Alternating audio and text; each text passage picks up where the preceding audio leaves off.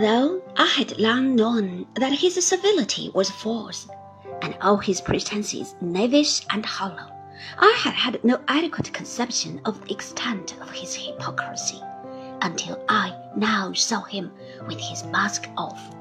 The suddenness with which he dropped it, when he perceived that it was useless to him, the malice, insolence, and hatred he revealed, the leer with which he exulted, even at this moment, in the evil he had done, all this time been desperate too, and at his wit's end for the means of getting the better of us, though perfectly consistent with experience I had of him, at first took even me by surprise, who had known him so long and disliked him so heartily.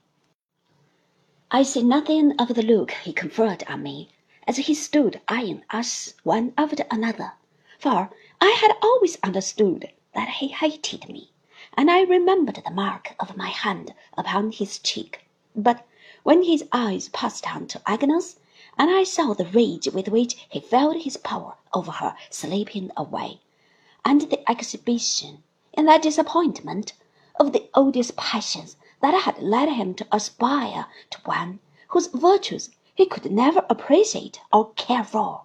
I was shocked by the mere thought of her having lived an hour within sight of such a man. After some rubbing of the lower part of his face, and some looking at us with those bad eyes over his grisly fingers, he made one more address to me, half whining and half abusive. You think it justifiable, do you, Copperfield? You who pride yourself so much on your honor and all the rest of it, to sneak about my place, eavesdropping with my clerk. If it had been me, I shouldn't have wondered, for I don't make myself out a gentleman, though I never was in the streets either, as you were, according to Micawber.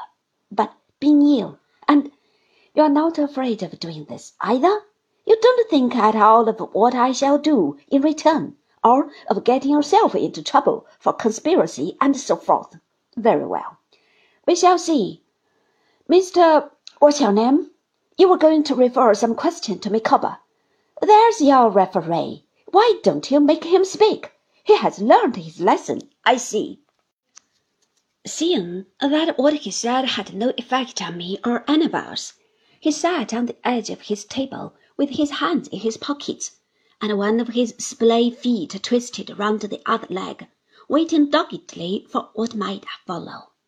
Mr. Micawber, whose impetuosity I had restrained thus far with the greatest difficulty, and who had repeatedly interposed with the first syllable of scoundrel, without getting to the second, now burst forward, drew the ruler from his breast, apparently as a defensive weapon, and produced from his pocket a foolscap document, folded in the form of a large letter.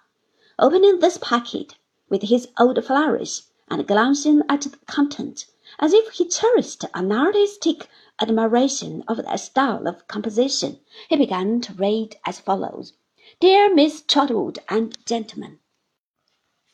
"Bless and save the man!" exclaimed my aunt in a low voice. "He'd write letters by the ream if it was a capital offence." Mr. Micawber, without hearing her, went on: "In appearing before you to denounce probably the most consummate villain that has ever existed. Mr. Micawber, without looking off the letter, pointing the ruler, like a ghostly truncheon, at Uriah Heep. I ask no consideration for myself, the victim, from my credo, of pecuniary liabilities to which I have been unable to respond. I have ever been the sport and toy of debasing circumstances. Ignominy want, despair, and madness have, collectively or separately, been the attendants of my career.